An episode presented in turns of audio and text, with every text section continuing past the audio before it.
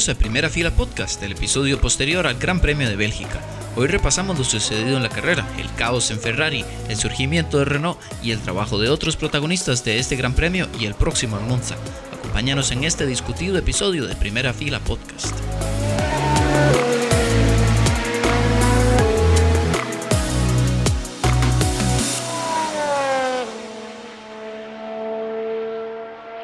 ¿Qué más? Ya entonces, luego del Gran Premio de Bélgica, uno, como comentamos antes, bastante popular, otra vez sin público. No fue tal vez el, tan interesante como nos hubiéramos esperado. Y otra vez nos falló la lluvia, que todo estaba el, fin de semana, todos esperando que tal vez íbamos a ver lluvia en medio de la carrera. Creo que eso, al menos en mi caso, nos mantuvo atentos, a mí me mantuvo bastante atento para ver si veíamos lluvia ya media carrera y que se viera un poco en cambio del orden. No pasó y otra vez llovió justo después de terminar la carrera.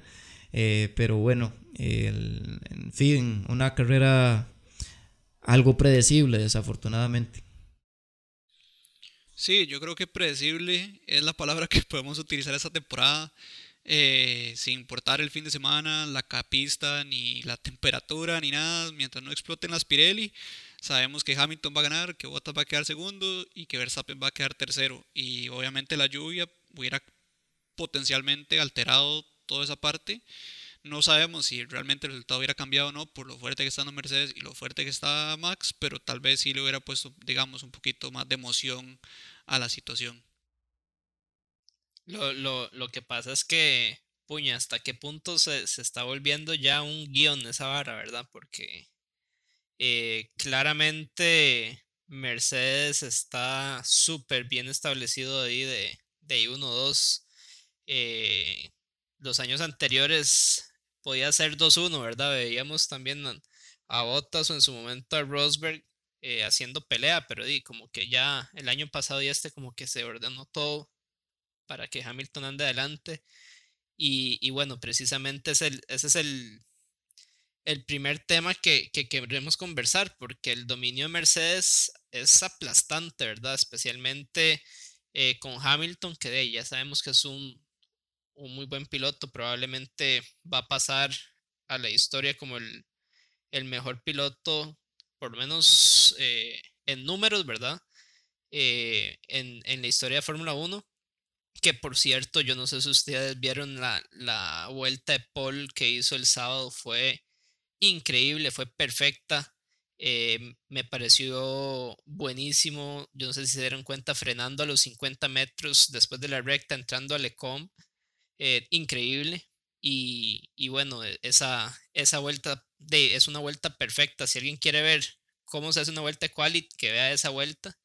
Y de, le sacó medio segundo, ¿verdad? A, a Botas.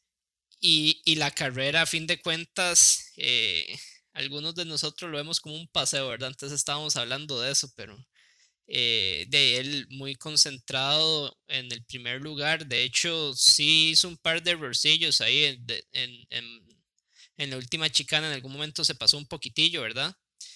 Eh, pero bueno, de ese, ese Mercedes con, con Hamilton, yo creo que por lo que resta del año, eh, de lo vamos a ver ahí, ahí adelante, ¿verdad? Yo, yo no creo que, haya mucho cambio.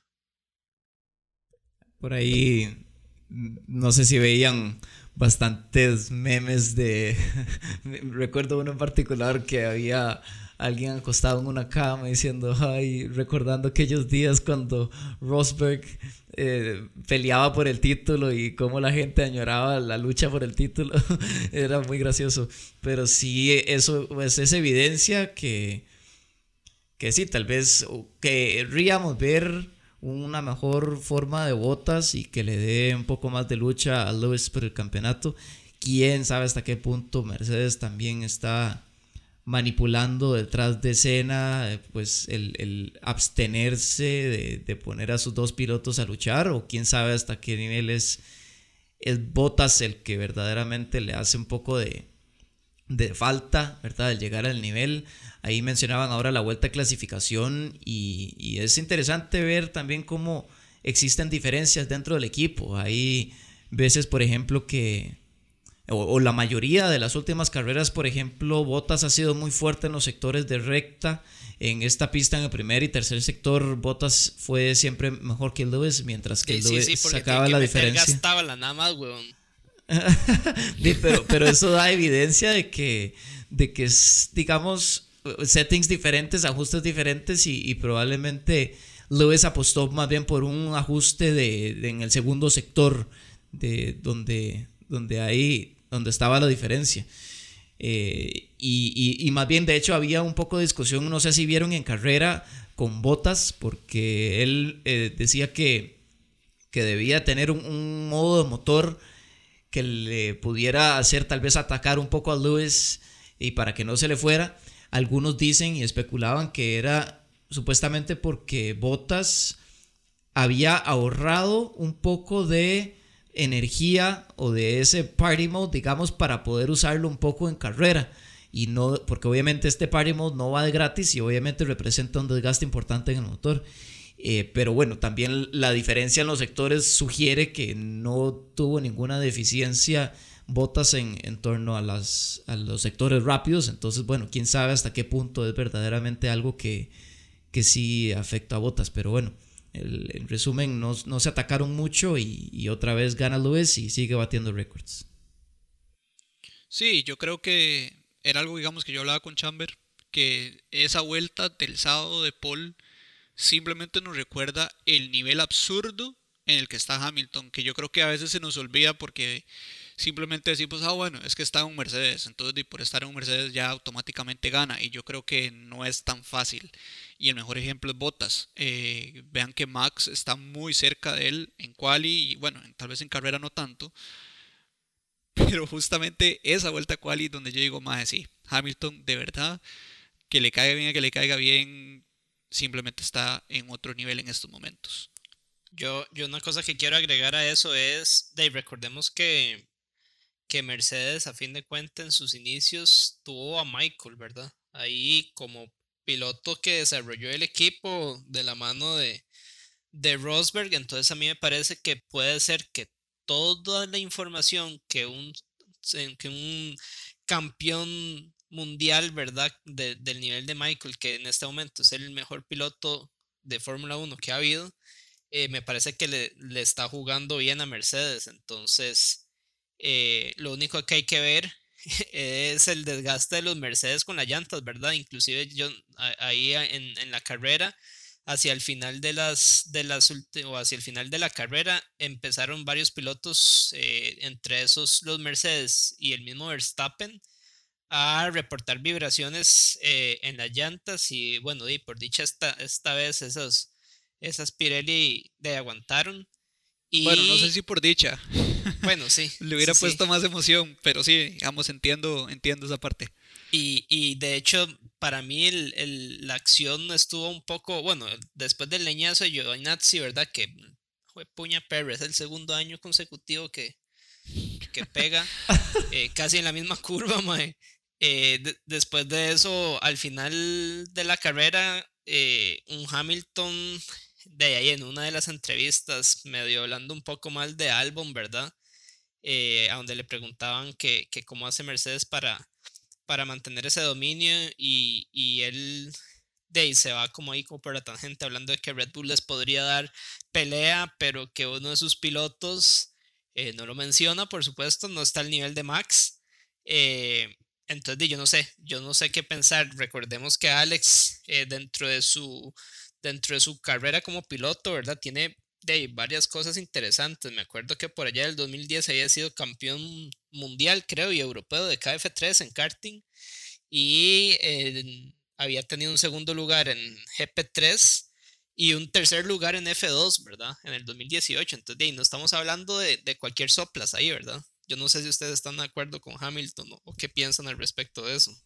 Sí, es, es interesante porque el, el, mismo George Russell, que es uno de los talentos que más se le alaba ahorita por ser un futuro campeón y justamente le estaba acuerpando hace poquito de, de, todos estos ataques por, por, la forma tan diferente. O sea, yo creo que cada piloto puede tener sus debilidades y este Red Bull no solamente uno, sino ya son dos pilotos con Gasly también que les, les está costando o les costó llegarle al ritmo de, de, Verstappen. No sé si es porque Verstappen es tanto superior o porque, en mi opinión, yo creo que va más por el lado de que seguramente es un carro un poco impredecible de manejar. O sea, a todos los pilotos nos gusta estar incómodos cuando vamos manejando un carro y o sea, pienso que es muy difícil poder rendir con un carro que es un poco más difícil y justamente este fin de semana vi unas declaraciones de Albon eh, que decía que encontraba este carro un poco más predecible y la diferencia entre Max y Albon fue considerablemente menor en comparación con las otras carreras. Creo que eran como tres décimas nada más. Entonces, bueno, con respecto a ellos, ojalá que Albon se vaya cada vez acercando más a Max y que Red Bull también le vaya dando también más em, herramientas para, para llegarle a Max. Y, a fin de cuentas, bueno, Alex ya está de cuarto, ¿verdad? En el campeonato. Entonces, de ahí están los dos, los dos Mercedes y, los dos Red Bull. Entonces, eh, de ahí, ojalá se pueda afianzar un poquitillo ahí, porque ese, ese, esas posiciones del campeonato 1.5, le digo yo, ¿verdad? Eh, están súper pegadas y, y, ojalá que ese segundo Red Bull pueda andar un poco un poco mejor y afianzar ese, ese, ese cuarto lugar que, sería buenísimo para, para Alex, ¿verdad? Sí, yo creo que, a ver, Hamilton no deja de tener razón en el que en estos momentos Albon no está al nivel de Max. Pero me parece que el ataque de él, o sea, no sé, yo creo que iba hasta por un poco por el talento de, de Alex. Y yo creo que el talento lo tiene. O sea, las estadísticas que nos diste ahora, los resultados que ha tenido en categorías inferiores, lo demuestran yo creo que simplemente tener paciencia. No ha terminado ni siquiera una temporada completa en el Red Bull. Es otro equipo, por más que sea, digamos, el entorno Red Bull. Es otro equipo, son otros ingenieros, es otro carro, es otro nivel de presión, es compartir garaje con Max. Son un montón de factores, ¿verdad? A tomar en cuenta que no es tan fácil como pasarse, ¿verdad? De un carro de calle, ah, bueno, ok, vendí millares y ahora tengo, ¿verdad? Cualquier otro, o sea, no es tan fácil, de verdad. Eh, los niveles a los que andan ellos y las diferencias son mucho más amplias y yo creo que por de fuera es muy fácil decir, ah, madre, qué malo Alex, no está al nivel de Max, pero yo creo que de verdad va mucho más allá de eso. Eh, y ojalá de verdad Alex al final de temporada ya pueda andar al mismo ritmo que Max y de verdad poder ellos los atacar juntos a los Mercedes, tal vez no a Hamilton, pero al menos sí llevarle la, la presión a botas. Y, otro, ¿verdad? Que, estamos hablando de los que despertaron un poco este fin de semana, eh, porque bueno, no solo fue álbum, vimos a los Renault finalmente convertir toda esa promesa que venían mostrando en pretemporada, en fines de semana anteriores, de que andaba muy rápido en prácticas, pero llegaba la clasificación en la carrera y no mostraban lo mismo. Y estamos hablando especialmente de Daniel Richardo, que el sábado clasificó cuarto a solo tres décimas de Max Verstappen, que bueno, carreras anteriores era algo tal vez impensable. Ocon, eh, no tan rápido, pero sí bastante, eh, clasificó sexto a solo dos décimas de álbum, que en este caso fue quinto, y tuvieron una, una gran, gran carrera convirtiéndolo en cuarto y quinto. Eh, de hecho, Richardo fue el que se dejó la vuelta rápida, ¿verdad? Que tal vez pensando en el dominio de Mercedes y Max, uno diría, no, jamás, eso siempre es de ellos, pero bueno, en este caso, por las circunstancias de carrera que se dio y lo bien que andaba Renault, fue Richardo el que se la dejó y dos puntitos más para el, para el campeonato. Eh, ¿verdad? De lo interesante es que los Renault se ven muy cómodos en configuración de baja carga aerodinámica y con Monza la próxima semana, que es aún más eh, ese tipo de circuito, pues podemos pensar en que eh, Richardo podría pegar un podio finalmente y eso significaría que Cyril Abiteboul, jefe de equipo de Renault, tendría que hacerse un tatuaje por una apuesta que hicieron entre Richardo y Abiteboul a, primer, a principio de temporada. Y eso, conociendo el humor del australiano, estaría increíble. Y eso, eso, ese tatuaje está dentro de la apuesta. ¿Cuál tatuaje es eso? ¿Es el que quiera Cyril o el que quiera Richardo? No, es el que quiera Richardo. ¿Ah, es el diseño y ubicación que quiera Richardo. Ay, no puede ser. Entonces, bueno, conociendo el humor de él, de eso podría ser bastante interesante. Qué risa. Sí, no, eh, a ver, yo creo que, bueno, no sé de hecho si vieron el dato. Renault no hacía una vuelta rápida en Gran Premio desde el 2010 con Robert Kubica, así que ese renacer o ese resurgimiento, digamos que pues siempre da alegría verlo en cualquier equipo. o sea, al menos yo soy tan aficionado a la Fórmula 1 que no me gusta ver que ningún equipo vaya mal y casi que me gustan un poquito todos. Pero sí. Sí, exacto. Eh, sí, sí, sí es bueno de ver y. A ver, estas pistas, digamos, de baja carga, aerodinámica tienden a, redistribuir un poco el orden porque por ejemplo, en los años anteriores veíamos Force India que no figuraba mucho y, entonces de pronto llegaba a Spa y a Monza y, iba súper bien. Eh, o sea, como que expone un poco las fortalezas de algunos carros y las debilidades de otros, entonces hay como un, un reacomodo interesante. Entonces por ahí creo que también va el, el hecho de que Renault esté bien acá, el hecho de que...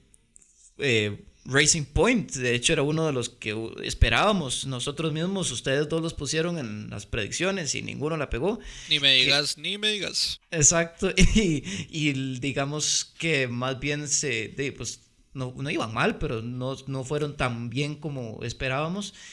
Y fue Renault más bien que pues para dicha de ellos eh, resurgieron y, estaban ahí, tuvieron cuarto y quinto con la mayoría, la mayor cantidad de puntos que han tenido desde su regreso. Entonces, pues ideal para ellos la situación. A, mí lo que me parece importante de, todo esto es que, de a fin de cuentas, Renault es de, de, las fábricas grandes oficiales que está, ¿verdad? Mercedes, Ferrari y Renault, básicamente. Entonces me parece que para la Fórmula 1 es muy importante que este equipo eh, oficial ande bien, porque a fin de cuentas, una Fórmula 1 sin Renault, eh, se le dan los motores como a tres equipos, ¿verdad? Y, ese desarrollo que está haciendo Renault y metiendo ese montón de plata que puede meter un, equipo de fábrica, eh, es muy importante para, para el deporte como tal. Y no solo eso, tiene mucho seguidor, ¿verdad? Sobre todo en Europa. Entonces es un equipo con mucha trayectoria también y me parece vital que ellos puedan empezar a, a de, por lo menos por podios, ¿verdad? Ahí empezar a, e, en estas pistas que son un poquillo más, eh, más rápidas, ¿verdad? Que no, son, que no son tan trabadas. Y no nos olvidemos quién viene el próximo año, ¿verdad? Que Alonso no es mi piloto favorito, pero bueno, si Renault puede crecer esta temporada y entregarle mucho mejor carro de lo que pensábamos que podía tener a principio de temporada, de, pues son excelentes noticias no solo para ellos, sino también para el deporte, porque el talento de Alonso es innegable. Y sí, ¿qué es lo que le ha pasado a Alonso? ¿Por qué no volvió a quedar campeón? De porque nunca volvió a tener un carro para eso. Entonces. No, no, Renault tiene que darle un buen carro a Alonso, si no todo el mundo se va a enterar, man. claro, porque entonces que, es un nadie va a llegar y decir que es Alonso el que no, el que no anda. Eh, va a ser muy evidente que, va a ser Renault. Entonces, bueno, yo por ahí digamos que, bueno, repito, que Alonso no es mi piloto favorito, pero por el bien de la emoción y, todo el deporte no haría nada que me, que, ¿verdad? que me generara más felicidad que verdad que Renault tenga un buen carro para darle a Alonso. Lo otro es que Richardo decía que, bueno, que parte de, de este renacer de Renault era que había encontrado finalmente un, un setup que, se adecuaba, digamos, mucho más al carro y que les podía posiblemente permitir ser igual de rápidos en cualquier pista, no solo esas de baja carga aerodinámica. No sé si es ustedes de verdad lo ven factible o si creen que es simplemente una hablada, digamos, que decía Richard ahí dentro de su emoción o, qué sé yo. ojalá, o sea, es, es algo que es muy difícil que nosotros podamos saber si ellos van encontrando mejoras a lo largo de la temporada, es data que ellos solamente pueden ver eh, por ahora lo que pudimos ver es que finalmente pudieron tener el paso en carrera que, no habían logrado mostrar antes. Y bueno, vamos a ver en Monza si efectivamente eh, pueden seguir esta forma que mostraron, que pues es indicador de que podría ser posible eh, por el hecho de que es por la similitud en las pistas. Pero bueno, después de la temporada vamos a ver. Y el que sí no no, no tuvo, pero, pero ni la de la honra, o sea, totalmente caótico. Fue Ferrari y mamá mía, dirían ellos, porque están en el centro de la polémica, en el centro de, la exposición de su peor forma de los últimos años. Eh, sí, o sea, qué difícil describirlo porque 12 y 13 en clasificación, creo que fue, o 13 y 14.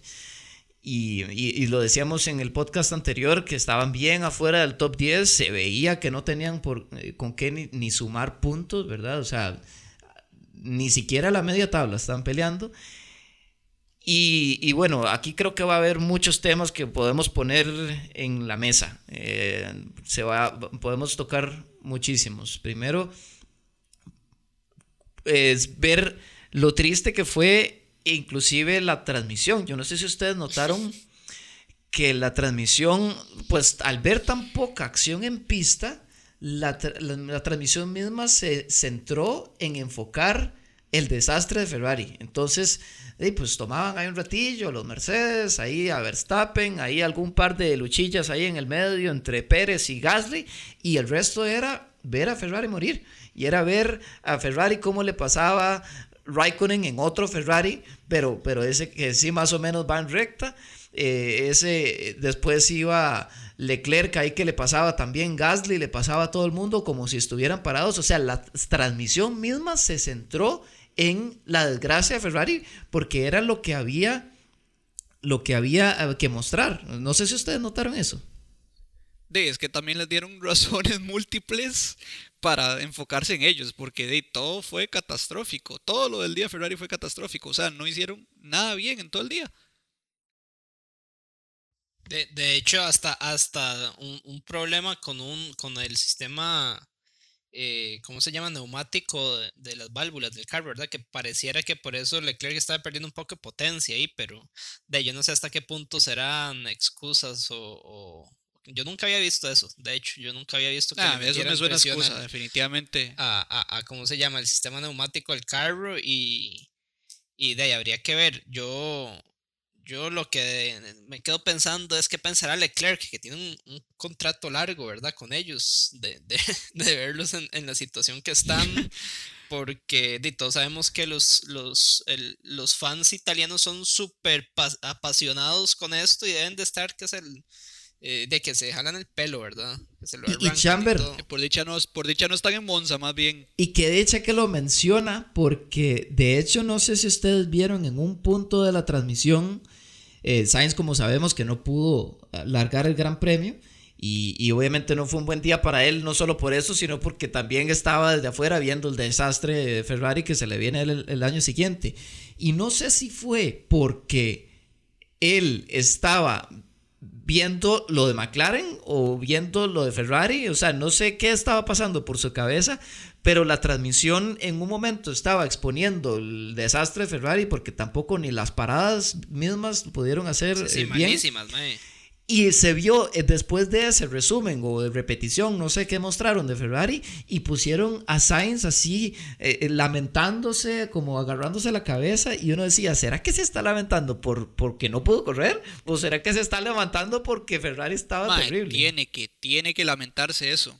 Más ¿cómo no va a estarse lamentando viendo esto? O sea, tiene que haber arrepentimiento. Vean a Lando que yo creo que esta no era la mejor pista para McLaren. Igual ahí estaba peleando. Si se hubieran dado ciertas circunstancias más a favor de la estrategia que él llevaba, cuidado y, y, pegaba otro top 5. Y Ferrari luchando con Haas y con Alfa. Haas que no ha llevado ni un tornillo nuevo en toda la temporada. Ferrari con el presupuesto de ellos. Y Ferrari y, ahí están. O sea, es que es, no sé, dan hasta ganas de llorar a veces, yo creo. Sí, sí pero yo, yo sí creo que digamos, yo me pongo, yo creo que ya alguna vez lo habíamos comentado en el, en, en alguno de los episodios, yo me pongo en la situación de Sainz y yo hubiera firmado con Ferrari sin pensarlo dos veces, porque me parece que si hay un equipo que puede resurgir y darle vuelta a esta vaina, es ese equipo, definitivamente, entonces eh, de ahí habría que ver si. ¿Pero cuándo, mae? Sí, de, sí, de mae, yo no sé. Yo no sé, pero ojalá sea lo antes posible, porque no pueden seguir así otro año más. Pero no, no, espérese, espérese. es que el próximo año el reglamento va a ser otra vez igual. ¿Cómo van a cambiarlo de aquí al próximo año? Ahí estaba viendo, dentro de todo, eh, que Gene Haas les mandaba. Él decía, perdón, no Gene Haas, eh, Gunter Steiner, el, el jefe de equipo de Haas que le mandaba un mensaje todos los días, cada hora, que qué van a hacer para el próximo año con el motor. Yo creo que, a ver, se están, están viéndolo muy desde la perspectiva de afuera. en Fórmula 1 es importantísimo el timing, como ya hemos dicho en otras veces, en, las decisiones que uno haga. Y, muchas veces juega a favor o en contra de un piloto. Obviamente ha jugado en contra de Alonso todos los años que firma. Pero en este momento, por ejemplo, el timing de Sainz pareciera que fue pésimo porque él hizo una decisión, ¿verdad? Eh, eh, de esperando que fuera un buen año para o, que continuara Ferrari con su buen año del 2019, que fuera un 2020, pues ojalá bueno, y que para 2021, que fuera cuando él entrara, eh, con otras reglas, porque cuando él firmó, recordemos que estaba todavía el plan de que iban a hacer otras reglas y, otro panorama. Y más bien, él puso la firma y se le cambió el panorama totalmente. O sea, hicieron al Ferrari un guajo con esas eh, regulaciones nuevas y encima les dejaron el mismo carro y atado de manos quedó Sainz para correr con el mismo gajo del 2020 en el 2021. Entonces, peor situación y más mala suerte no pudo haberla previsto de ninguna, de ninguna manera. Ese es, ese es mi bueno, yo creo que sí pudo haber previsto que iba a haber una afectación en la parte del motor, porque eso, si no me equivoco, lo anunciaron antes de que él firmara con Ferrari. Entonces yo creo que algo el MAE podía sospechar de que el motor no iba a andar igual. Y al final, ¿qué era lo que tenía el Ferrari el año pasado? De un supermotor. Claro que el chasis no era tan malo, claro que la parte aerodinámica no era tan mala, pero lo que tenía ese Ferrari destacar era ese motor, que era un avión. Y ahora la cortadora de zacate de Michosa tiene más motor. Sí, exacto. Y, y bueno, ahora también poniendo sobre la mesa otro otro tema que ha estado sonando muchísimo con todo este desastre de Ferrari y dos de cada tres fans de Ferrari piden la cabeza de Binotto ya sobre la mesa. Y, yo quería hablar de esto porque quiero eh, exponer mi punto de vista, que no tiene que ser el de ustedes ni el de la gente que nos está escuchando, pero creo que también hay que contextualizar un poco lo que estamos viviendo, ¿ok? mi punto de vista con respecto a esto es que em, el, hecho de que Binotto esté a cargo del equipo en este momento y quitarlo de un pronto a otro no va a cambiar nada de la noche a la mañana. Y, explico por qué.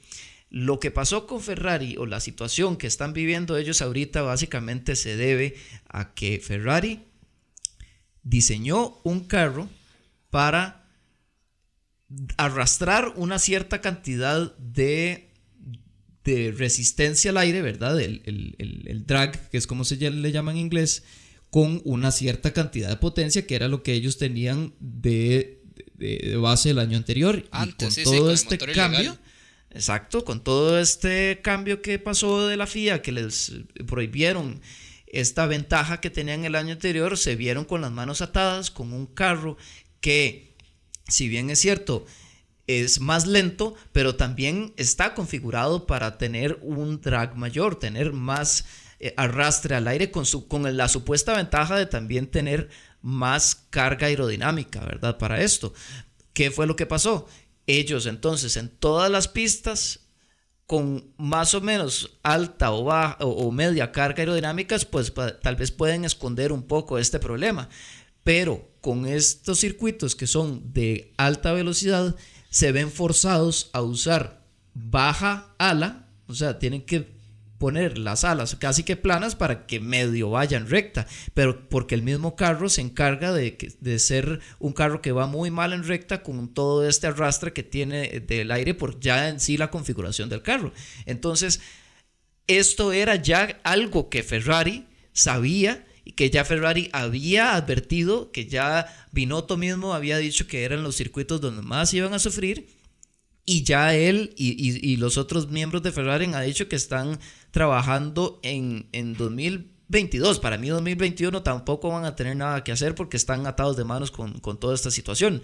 Pero es esta la razón por la cual yo creo que decían por ahí que solamente rezándole al Vaticano van a poder hacer algo milagroso porque ni Binotto ni, ni aunque llegue nadie nuevo van a poder solucionar esta situación de la noche a la mañana. Ese es mi punto de vista y, por eso yo estaría en contra de que quiten a Binotto. Sí, sí, Enzo, Enzo Ferrari se debe estar retorciendo en la tumba, ¿verdad? porque, puña, qué, qué mal le ha ido a Ferrari. Yo, yo concuerdo un poco con Bernie en el sentido de que yo también creo que nada van a lograr si quitan ese carajo. Eh, yo lo que sí tal vez le podría debatir un poco es, yo siento que a diferencia de alguien como Toto Wolf, por ejemplo, el MAE no tiene liderazgo eh, necesario para echarse al hombro a Ferrari en este momento. Entonces yo no sé si por ahí es por donde están pensando en que podría caer bien un cambio, pero de no sé, yo tampoco creo que, que sea algo demasiado o, que se vayan a ver tan... Que, les vaya a salir bien cambiando a Binotto de donde está, porque yo más bien creo que se, puede, pueden perder ahí la, la confianza entre ellos mismos a lo interno del equipo. Yo creo que un tema más allá de la confianza es simplemente, a ver, esto va como por ciclos. Es imposible que de verdad se vea el impacto de un director de equipo en tan poco tiempo. O sea, un año en Fórmula 1 no da tiempo de nada. O sea, porque lo que uno hace durante el año es más bien posiblemente con miras al año siguiente. El impacto del director de equipo o del director técnico, lo que sea, no se va a sentir ese mismo año. Entonces, a ver, por ese, por ahí, por el tema de continuidad, y yo creo que de hecho cuando pusieron a Binotto, Binotto es un, una persona que tiene años de años de años en el equipo, saben que él no es el que maneja la parte política ni necesariamente la parte administrativa, sino yo creo no, lo pusieron ahí por razones meramente deportivas. Entonces yo creo que tampoco están esperando que sea un Toto Wolf ni un Christian Horner que tal vez no tengan el expertise técnico y deportivo, pero sí manejan muy bien la parte administrativa y política. Pero por el otro lado, lo pusieron por razones deportivas y no está rindiendo Ferrari, de hecho están en sus peores años. Entonces, es ahí, digamos, a mí donde me cuesta justificar la parte de Binotto. Eh, si vemos, él se convirtió en el jefe técnico de Ferrari en 2016. O sea, ha tenido cuatro años ahí. Ferrari no ha quedado campeón en esos cuatro años. Entonces, ¿verdad? Ferrari no ha quedado campeón desde mayo, ya ni me acuerdo. ¿Qué? ¿2008? Bueno, por eso. Pero bueno, digamos, eh, lo promovieron a jefe técnico en 2016 y no ha, en su, en su rol como jefe técnico, no puso el Ferrari a ganar. Como director deportivo no lo ha puesto a ganar, sino que lo ha sido peor porque no ha manejado ni la parte deportiva ni la parte política. Entonces, ¿verdad? ¿Cuál es realmente el, aporte que está haciendo Binotto? O sea, repito, digamos, la única razón por la cual lo dejaría es por el tema de continuidad y ver si en uno o dos años bueno, las reglas de 2022 puede hacer algo, pero realmente es muy difícil defender esa plaza de Binotto. Sí, pero bueno, yo al mismo tiempo defendería que Binotto en realidad no es que está ahí desde el 2016. Binotto viene trabajando desde la era de Schumacher y, ha habido hasta inclusive fotos ahí como eh, viendo un poco en términos de circunstancias que en realidad él ha estado involucrado con Ferrari y trabajando para el equipo técnico de, de Ferrari desde hace mucho tiempo. Así que no Dudo mucho. Pero no como jefe. Sí. Como jefe es otra, otro grado, digamos, de responsabilidad. A eso, digamos, a lo que me refería. Sí, pero al mismo tiempo yo dudo mucho que todo un equipo dependa de una persona y esto lo veo parecido como cuando un equipo de fútbol no va mal y el primero que señalan es entonces al director y chao el director y entonces viene otro y cuánto entonces eh, un equipo se ha levantado de, de, la, de pronto a otro por el cambio solamente del director. Es, mucho más amplio que eso. Y, No, no, totalmente, totalmente. Pero ellos, al final sos el que da la cara.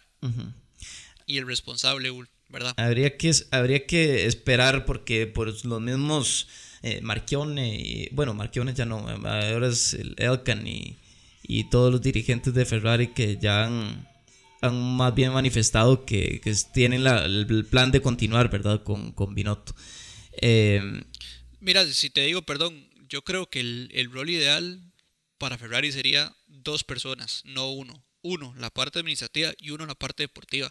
Porque yo creo que ya Ferrari lo trató de las dos maneras. No me acuerdo si era Rivavene o cuál de todos los italianos que venían de la parte, creo que uno era el director de mercadeo de Ferrari para Norteamérica. Y bueno, de eso, a el director de un equipo hay mucha distancia. Eh, y tampoco funcionó. Entonces, ni el, ni el administrativo político funcionó, ni el deportivo de tal vez el, el, ¿verdad? Una dupla, que una parte haga la parte política y otra deportiva, sea lo que funcione, digo yo. Sí, bueno, y para, para ir también mencionando un poco de todo lo que pasó en, en el Gran Premio, que pues esto, este contexto en el que vivimos nos ha dado un panorama muy amplio para discutir, pero pues, para ir también contextualizando un poco, pues sí, un gran premio en el cual Gasly tuvo una muy buena carrera, inclusive se llevó el, piloto del día, Sergio Checo Pérez, que con ese safety car se le para mí no hicieron la estrategia adecuada y fue un, uno también de los temas que estuvo sobre la mesa. Eh, terminó en un décimo puesto ahí rescatando puntos, pero, pero sí Gasly que también no paró en el safety car porque así lo había previsto desde el principio, salir con un neumático duro, más bien logró ahí salvar bastante bien con, con una, una buena carrera y, y, buen manejo. Pase te le hizo a Checo, ¿verdad? Fue puñe, qué susto. Yo pensé yo me asusté, que yo lo Sí, yo lo veía ahí contra el muro ya. Sí, totalmente. Y, y, bueno, por ahí el medio de, de, la tabla fue donde hubo un poquito más de, de, acción y ese safety car que vino a acomodar un poco la carrera y a poner a casi todo el mundo a parar en la misma vuelta. Entonces encima de que era predecible, también todo el mundo paró en la misma vuelta y, y estas carreras de una parada pues nos están dando poco contenido también en cuanto a estrategias. En, las, en cuanto a las predicciones, eh, Chamber. Mamma mía. Exacto. Chamber y Felipe, los dos pusieron a Racing Points en el podio, mientras que yo fui el único que me conservé a poner a los mismos tres y efectivamente Hamilton, Bottas y Verstappen fueron 1, 2, 3. Yo nada más puse a Verstappen segundo. Eh, pero bueno, Chamber y, yo sí pusimos a Hamilton, mientras que Felipe puso a Bottas en la pole. Y bueno, eso, eso fue lo que pasó con respecto a las, a las predicciones que vamos a ver ahora, luego de las prácticas, a ver cómo nos, nos encargamos de leer a Monza. Sí, sí, sí, es que eh, yo, yo creo que leí, leí mal o analicé mal el viernes con las prácticas libres donde no me tragué lo de Ricardo que andaba tan rápido, man. Entonces, somos dos. Sí, sí, no, no lo pensé que, que, que, los, que los Renault en general anduvieran más rápido que el Racing Point. Y, y, bueno, y por eso me fui pollo ahí otra vez. Nunca pego nada yo de eso. Pero bueno, ya. No, no nos tienen que hacer caso a usted y a mí, mae. Solo a Bernie. Por ahora. Como para, como para ir cerrando, porque ya hemos hablado un montón de ahí esperamos eh, una carrera. Ojalá no tan aburrida en Monza. Yo esperaría que los Renault le pongan eh, un poco de, picante. Y bueno, vamos como siempre a hacer nuestro podcast previo al Gran Premio de Monza eh, para hablar un poquitillo de la pista, algunas cosas que han pasado en otros, en otros, en otros años y de, esperemos que nos puedan acompañar en ese, en ese, en ese episodio.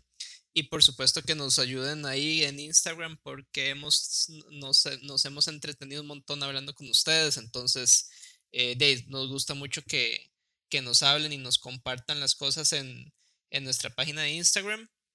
Y eh, yo no sé, Felipe, si quería decir algo más porque el acuerdo de la concordia nos ha pasado jodiendo toda la semana que hablemos de eso y y él es el que lo maneja mejor. Es, un tema muy interesante.